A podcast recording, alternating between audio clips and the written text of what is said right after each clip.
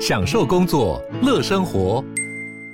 就算不在办公室，也能从容应对线上会议。HP Dragonfly 透过专业的 HP Presence 设计，内建降噪及会议快速键，搭配清晰的 Bang & Olufsen 音效，增强音讯及视讯功能。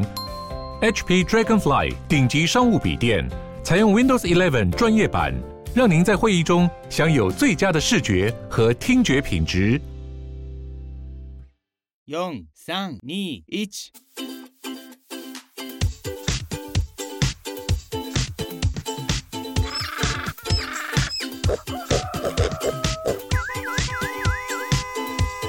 啊，不勉强了。这里是不勉强不定期推出的单元，尤军的小东西。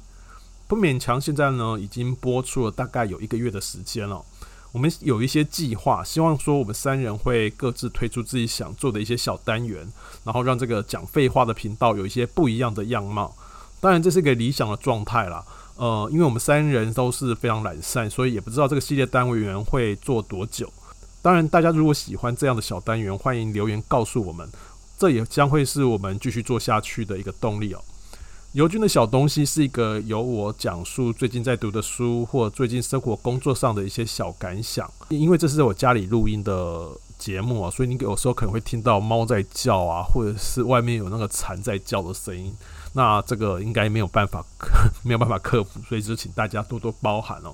呃，这一集节目播出来的隔两天，是一个对台湾来讲是一个很重要的日子啊。不过大家应该忘记这是什么日子了。七月十五号是台湾宣布解严的日子，然后这也是近代台湾社会一个很重要的转折时刻。所以呢，我今天想跟大家聊一聊我的戒严时候的生活记忆。这几年呢，工作的时候采访一些年轻世代的政治人物哦，他们常常会随口提到说：“哦，我们已经没有经历过政治戒严的时候。”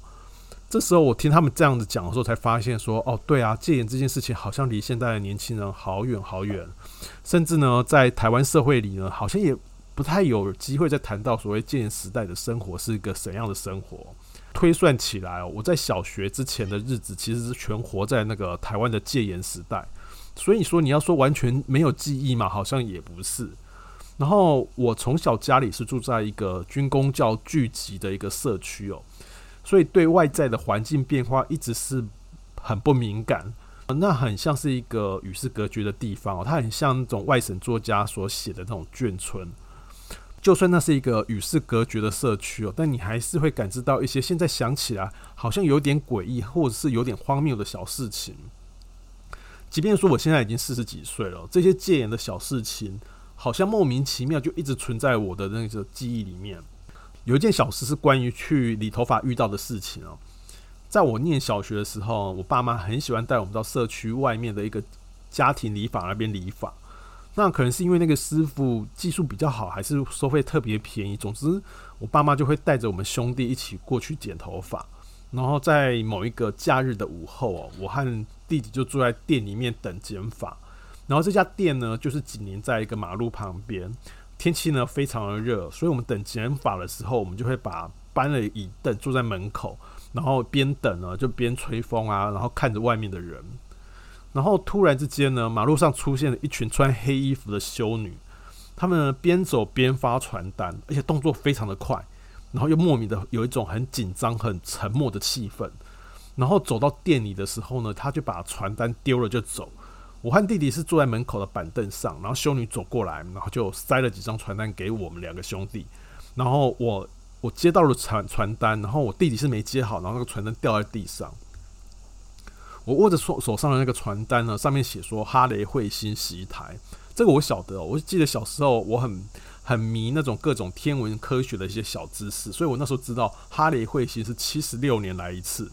而那一阵子呢，台湾刚好可以看得到哈雷彗星。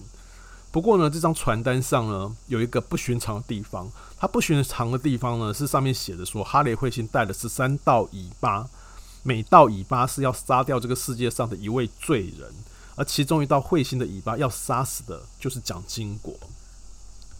我记得我那时候大概是小学四年级左右吧，对大种大人事件其实已经是似懂非懂。你那时候隐约会从大人的口中听到说，哦，蒋经国好像快不行了，因为他露面的时间越来越少。甚至国庆日的时候呢，我们家还会聚集在电视前面看那个蒋经国的演说。然后演说结束的时候呢，我爸妈就会跟邻居开始窃窃私语说：“哇，这个蒋总统看起来健康状况很糟，好像快不行了。”所以呢，当我看到这个哈雷彗星的传单的时候呢，我开始那时候，我记得我那时候心里就觉得有点不祥的预感，好像大人担心的事就要成真了。理发店的师傅看到修女给我们的传单呢，他非常的紧张，他把掉到地上的那张赶快抢走，然后看到我手上有一张呢，也马上抢下来，然后马上就警告我们说：“哦，小孩子不能看这种东西，还有不要到处随便说传单上面写了什么。”虽然大人是这样警告你哦，不过你年纪已经大到不会随便再相信大人的话了。你知道里面有一些事情正在发生，只是你不知道那到底是什么。蒋经国过世的这件事情呢，对那个时代的人来说，他不只是一个政治人物死掉，在独裁的时代，个人的生活和情感其实是跟政治绑在一起的。所以蒋经国的死呢，他不只是一个公众人物的死，他在情感面上还像是一个生活中的亲人过世。我知道这听起来很荒谬，但你想想看，北韩或者是苏联时代，是不是也就是差不多这样的状况？活在那样的时代哦，你常常会有一种错觉，就是你会觉得好像跟蒋经国很熟，因为你到处都可以看到他，电视新闻看得到，报纸上看得到，连学校的墙上也看得到他的肖像。除了蒋经国之外，一个更严重的政治人物其实是他爸蒋介石，因为蒋介石在校园里面呢更是常见，他的铜像更到处随处可见。虽然这么常见呢，可是我以前一直有个困惑。其实有一阵子我是分不清楚孙中山跟蒋介石到底有什么区别。蒋经国也是认得啊，因为蒋经国他很胖，而且他看起来好像不太健康，还戴了一副很厚的眼镜。那我自己呢，是从小学二年级就开始戴眼镜，那个时候会戴眼镜的小朋友也不多，所以我看到蒋经国戴眼镜这个不太健康的样子，我反而觉得有一种亲切感。不过呢，因为我分不清楚蒋介石跟孙中山这个事情，其实对我来讲有点有点麻烦了。就是你不太认识伟人这样子，然后我的表姐呢，她爸爸是外省军人，然后表姐就教我如何去辨识蒋介石跟孙中山的差别。然后她告诉我一套故事，她会用一种好像在谈论家人个性的口吻告诉我说：“哦，那个孙中山呢，看起来就是比较严肃，然后他留着胡子的那位老人家。”那蒋介石呢，就是会笑，然后看起来脾气很好，然后呃很温和的一个老先生。我不知道为什么表姐会知道蒋介石的个性温和，而孙中山的性格严肃。我在常常有个疑惑，说哦，你是不是跟人家很熟？你跟这两位伟人是很熟吗？后来呢，我长大一点，我看了硬币上和纸钞上的那种孙中山跟蒋介石的表情，哦，我大概明白。表姐会编出这一套那种伟人的个性的这种故事呢，其实也多半是看到呃照片上的样子，然后看照片说故事而已哦。伟人们在那个纸钞上呢是要笑还是要威严呢？其实他老早就已经计算好了，这是统治这个国家所必须要精心安排的事情。我们活在一个好像跟伟人很近，但其实一点也不了解他们的时代里，这种又远又近的关系，创造了很多荒谬的事情。比如说，我很爱跟朋友说，我在那个年代，我参加过所谓的那个写信给蒋经国的作文比赛，老师觉得我写得很好，不仅代表学校去比赛，好像还一度代表桃园地区去参加全国性的写信比赛。最后我的全国比赛并没有得名，但是我老师呢觉得有点呃不服气，他还甚至去打电话去打听，说我为什么没有得名。当然我忘记了他最后有没有打听出什么消息。我记得说，我那篇文章里面呢，我大概写了说，哦，蒋爷爷身体不好，你要好好照顾自己，然后你眼睛不好，不要工作得太累，要早点睡。想起来呢，我都没有这样对我妈说话了，竟然会关心蒋总统要不要早点睡，我真的也是有够恶心跟做作。我后来想，也许我真的可能天生有拍马屁的天分吧。不过呢，在那个时代，做作恶心的应该不只是我，我可能还算是此程度轻微的。解严后不久，蒋经国过世了，我差不多也就开始那个要从小学毕业了。我们的学校呢，在桃园南崁交流道下面，呃，是一个省道大马路旁边。简单的说呢，就是从台北南下要进入桃园的车子，一定会经过我们学校的门口。那那时候蒋经国过世后，他的灵柩是打算停放在慈湖附近的头寮，也就是说呢，蒋经国的灵车他也一样会经过我们学校的门口。所以他死掉的消息传出来没多久，我们学校的门口就开始重新铺柏油路。出殡的那一天呢，全校的师生就列队在大马路旁，然后每人呢手拿着一支拜拜的清香，然后双双膝跪在路边等着灵车经过。然后我还记得那时候那个整条马路是空荡荡的，我从来没有见过这么安静又这么空荡荡的大马路。所以当灵车经过的那几分钟呢，我突然发现我身边的大人还有同学们，他开始大哭。我还记得我身边的同学不只是嚎啕大哭，他还人哭倒在地上。我对这样的世界充满了困惑。那个时候对这个世界充满了困惑。老实说，我看到这么多人在哭，我觉得我好像应该也要哭，可是我哭不出来。那我又觉得说哭不出来好像很奇怪，因为大家都在哭，所以我开始为我自己哭不出来这个事情感到很抱歉。可是同时呢，我又我又为了这样抱歉而感到困惑，觉得我需要因为哭不出来而感到抱歉吗？就是他一个很复杂的一个情绪的感觉。我还记得那一天我们拜完哦，我们 不是拜完，我们那一天跪拜完蒋经国之后呢，然后大家就放学回家了。结果呢，我一回到家的时候，看我妈在煮饭，她在那个琉璃台上那边洗菜。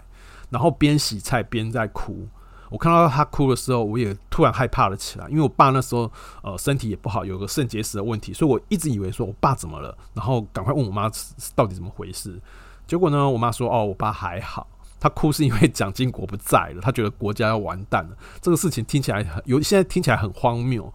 不过呢，这种对时代的那种害怕、那种恐惧呢，其实就真的深深烙印在我们这个世代的人身上。我们常常会觉得这个世界真的要垮了，它就算不是现在要垮，也可能是未来的某一天要垮。比如说我在念高中的时候，我家附近有一家有一个炼油厂，这个桃园炼油厂，它发生了爆炸，然后那个爆炸的时候是整个天边的山头都喷出火光，然后不断传出很大的巨响。我半夜被惊醒了，然后看到窗外的火光，然后我转头去问我爸，第一句是问说：“是不是中共打过来了？我们现在要怎么办？”这种朝不保夕的精神状况，其实也不只是我，跟我同世代的朋友，他以前也一直很害怕一件事，他很怕害怕中国共产党会变成僵尸飞过来台湾攻占台湾。这些事情呢，现在想起来都非常好笑，非常荒谬。但我们这一些在戒严时期度过童年的世代。其实戒严的这些小事情，这些精神呢，其实是深深落在我们的潜意识里面。而像我们这样世代的人呢，念大学啊，出社会却遇上台湾最好的年代，我们的机会特别好，特别是呃，台湾刚开始开放自由的时刻，我们没有像野百合时代充满反抗的精神。反而被突如其来的自由和各种制度开放下，机会突然变多了。比如说，我们大学毕业的时候，刚好遇到有线电视开放，然后中国开放投资，很多同辈的，像我们这种同世代同辈的人，在职场上其实都已经卡到不错的位置。虽然我们是那种人口众多、竞争很激烈的联考世代，但是我们同时也被物质驯化，是一群特别乖顺的一代。最明显的日子哦，就是我们在大学时代，其实并没有整个台湾社会并没有太多的社会运动，甚至学生性运动也很少见。这样的精神呢，这样的状况一直延续到我们出了社会哦。我一直记得说，某一年就是我们开始工作的时候，某一年呢，我们公司发生了一些营运的状况，于是呢，开始有人发起说要成立工会。这个很有趣哦，就是说这已经是千禧年之后的台湾哦。像我们这个世代的员工，对于要不要参加工会这样的选择，其实还是充满了疑虑。我们会担心什么？我们会担心会不会被秋后算账？那我们宁愿相信没有工会会员资格的主管可以代替我们去谈跟公司谈到好条件。我们宁愿相信这样的事情。又比如说我弟，我弟的小孩有一次呢，在路边看到那种空服员罢工，然后我直直的就问他爸说：“诶，这些人在干嘛？为什么不去上班？”结果我弟非常的直觉哦，告诉他的小孩说：“因为这些人吃饱太闲。”我也是一直到四十岁左右，我重新看台湾八零年代的新电影，才发现说我真的看真正看懂了这些老电影在讲什么。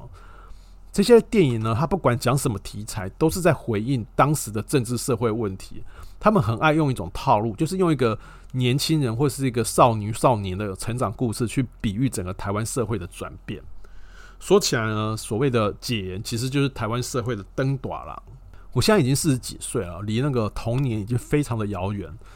而童年里那些为蒋经国哭泣的大人、小孩，还有哈雷彗星的传说，这些记忆带来的困惑感，也跟我一起慢慢的变老。然后呢，跟我同一个世代的这群人呢，有人终其一生其实没有登短廊，有人呢是走了好久才知道说童年发生的那些小破事到底是怎么回事。我想戒严的台湾不止养出像我们这样一代的中年人，我认为呢，最能代表台湾戒严精神的人呢是柯文哲，